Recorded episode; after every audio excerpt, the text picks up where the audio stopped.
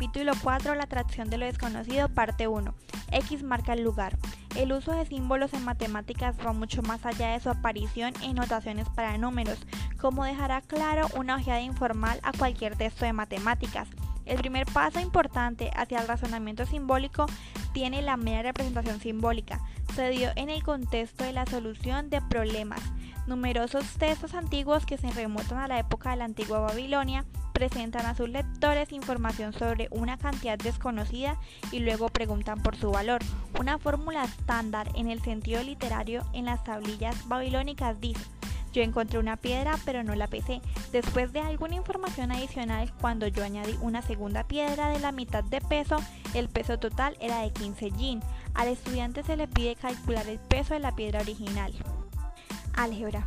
Problemas de este tipo dieron lugar con el tiempo a lo que ahora llamamos álgebra, en donde los números se representan por letras. La cantidad desconocida se denota tradicionalmente por la letra X. Las condiciones que se aplican a X se enuncian como fórmulas matemáticas y al estudiante se le enseñan métodos estándares para extraer el valor de X a partir de dichas fórmulas. Por ejemplo, el problema babilónico anterior se escribiría como x más un medio de x es igual a 15 y aprenderíamos la fórmula de deducir que x es igual a 10. En el nivel escolar, el álgebra es una rama de las matemáticas en la que los números desconocidos se representan por letras. Las operaciones de la aritmética se representan por símbolos y la tarea principal consiste en deducir los valores de las cantidades desconocidas a partir de las ecuaciones. Un problema típico en álgebra de la escuela consiste en encontrar un número desconocido de x dado la ecuación x al cuadrado más 2x es igual a 120. Esta ecuación cuadrática tiene una solución positiva, x igual a 10. Aquí x al cuadrado más 2x es igual a 10 al cuadrado más 2x por 10, que es igual a 100 más 20, que es igual a 120. También tiene una solución negativa, que es x igual a menos 12. En este caso, x al cuadrado más 2x es igual a menos 12 al cuadrado más 2 por menos 12, que es igual a 144 menos 24, y eso da un total o un igual a 120.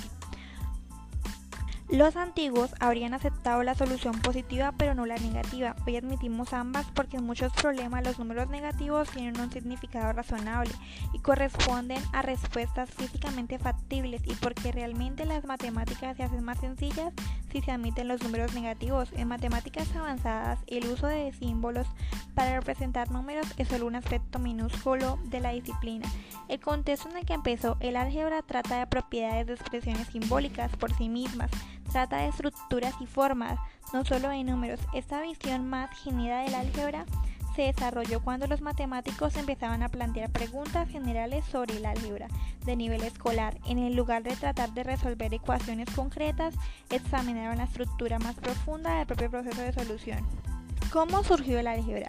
Lo que vino primero fueron los problemas y los métodos. Solo más adelante fue inventada la notación simbólica, lo que ahora consideramos es la esencia del tema. Había muchos sistemas notacionales, pero finalmente uno de ellos eliminó a todos sus competidores.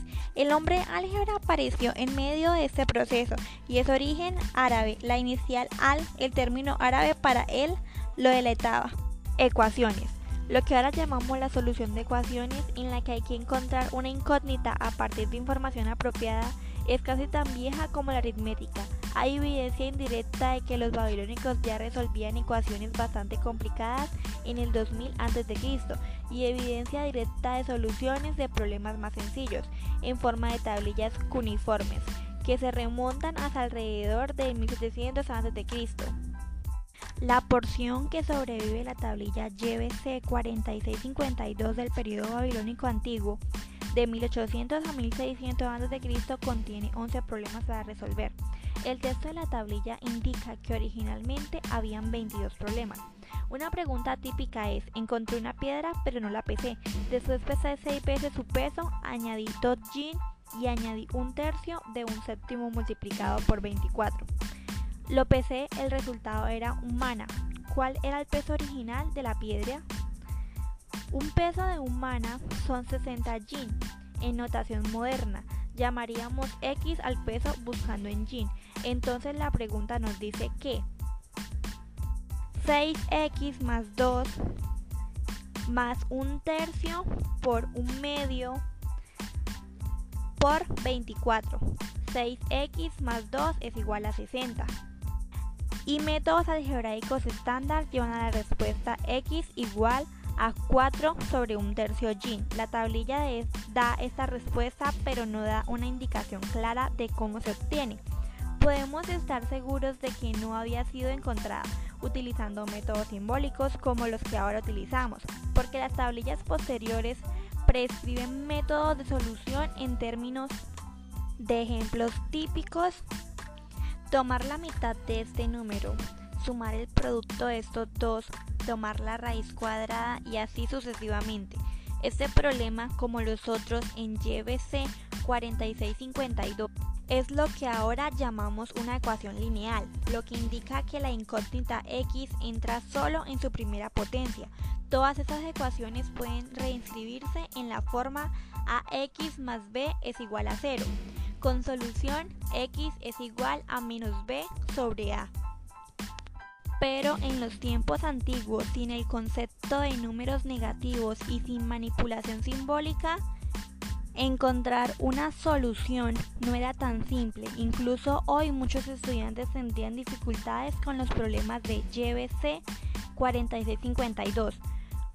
Más interesantes son las ecuaciones cuadráticas en las que la incógnita puede aparecer también elevada a la segunda potencia al cuadrado. La fórmula moderna toma la forma ax al cuadrado más bx más c es igual a 0 y hay una fórmula estándar para encontrar x. El enfoque babilónico se ejemplifica en un problema en la tablilla BM 13901. He sumado 7 veces el lado de mi cuadrado y 11 veces el área, obteniendo 6,15.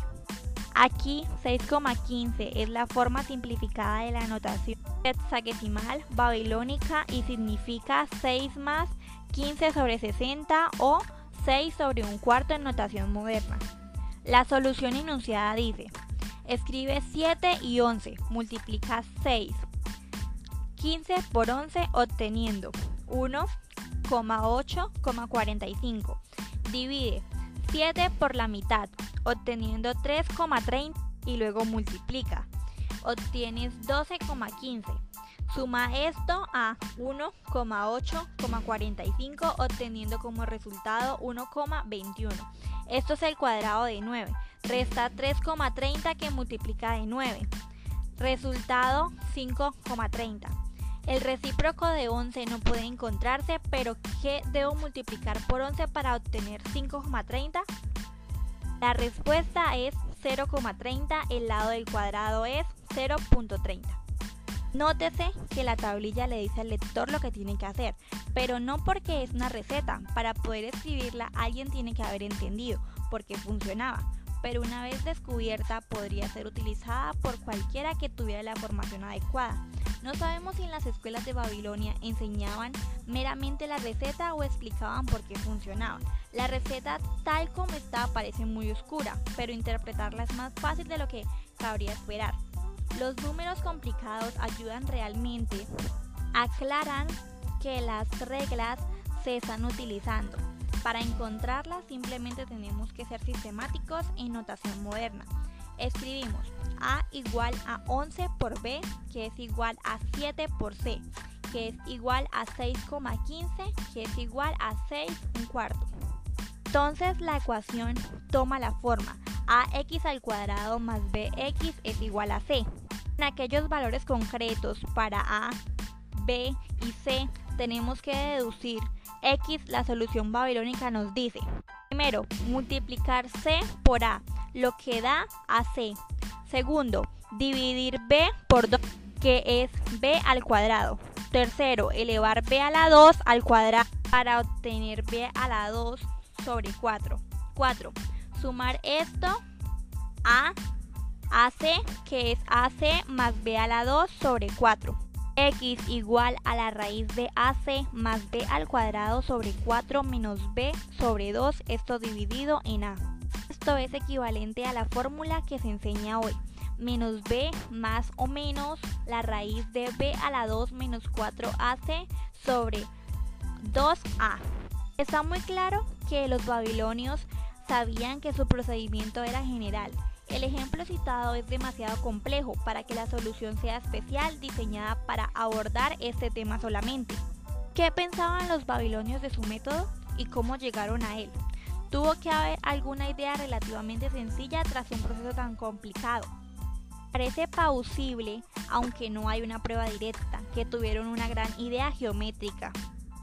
Completar el cuadrado. Una versión algebraica de esto también se enseña hoy. Podemos representar la pregunta que por claridad decidimos escribir en la forma x a la 2 más ax que es igual a b como una imagen. Aquí el cuadrado y el primer rectángulo tienen altura x, sus anchuras son x y a respectivamente. El rectángulo más pequeño tiene área b. La receta babilónica divide efectivamente el primer rectángulo en dos piezas, que es x al cuadrado más 2 sobre d al cuadrado de x por x, que es igual. Podemos entonces encontrar o reordenar las dos piezas y pegarlas en dos bordes del cuadrado x al cuadrado más 2d a la 2 más xx es igual a b.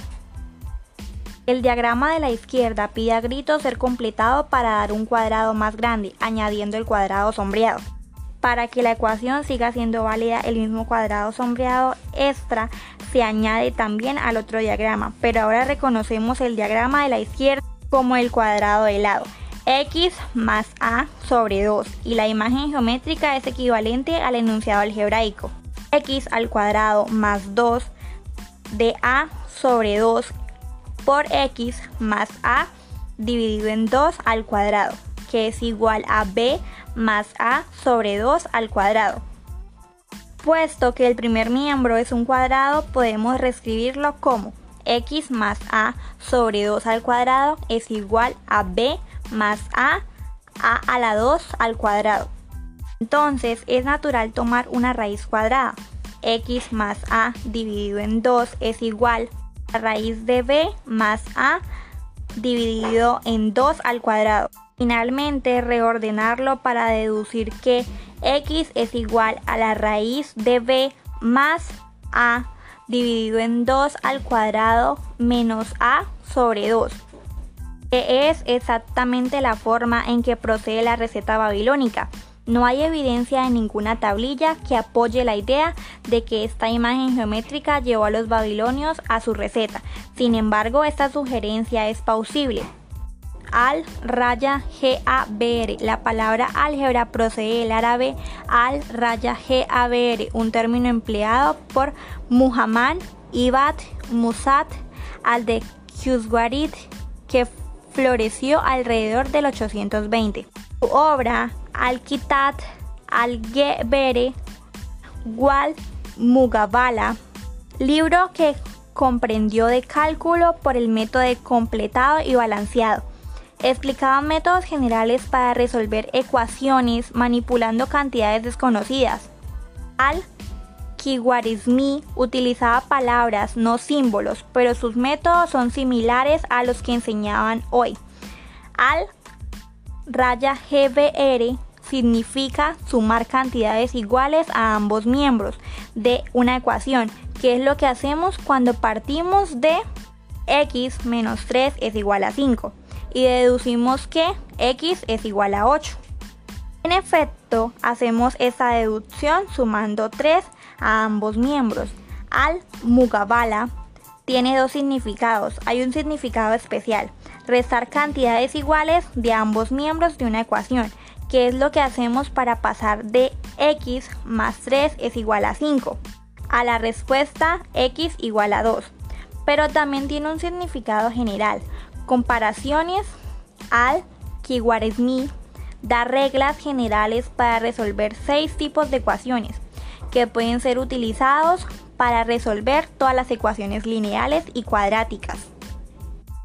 En su obra encontramos así las ideas del álgebra elemental, pero no el uso de símbolos. Las ecuaciones cúbicas. Los babilónicos podían resolver ecuaciones cuadráticas y su método era esencial, el mismo que él se enseña hoy, desde el punto de vista algebraico, no implica nada más complicado que una raíz cuadrada. Aparte de las operaciones estándares de la aritmética, sumar, restar, multiplicar y dividir. El siguiente paso, obvio, son las ecuaciones cúbicas, que incluyen el cubo de la incógnita. Nosotros escribimos tales ecuaciones como a x al cubo más b x al cuadrado más e x más d igual a 0, donde x es la incógnita y los coeficientes a, b, c, d son números conocidos, pero hasta el desarrollo de los números negativos. Los matemáticos clasificaban las ecuaciones cúbicas en muchos tipos distintos, de modo que, por ejemplo, x al cubo más 3x es igual a 7 y x al cubo menos 3x es igual a 7. Eran consideradas completamente diferentes y requerían métodos diferentes para su solución. Los griegos descubrieron cómo utilizar secciones cónicas para resolver algunas ecuaciones cúbicas. El álgebra moderna demuestra que si una cónica interseca a otra cónica, los puntos de intersección están determinados por una ecuación de tercer o cuarto grado, dependiendo de las cónicas. Los griegos no lo sabían como un hecho general, sino que explotaban sus consecuencias en casos concretos, utilizando las cónicas como un nuevo tipo de instrumento geométrico. Capítulo 4. La atracción de lo desconocido, parte 1, presentado por María Fernanda Rodríguez Morantes, código 1181-675, Ingeniería de Minas.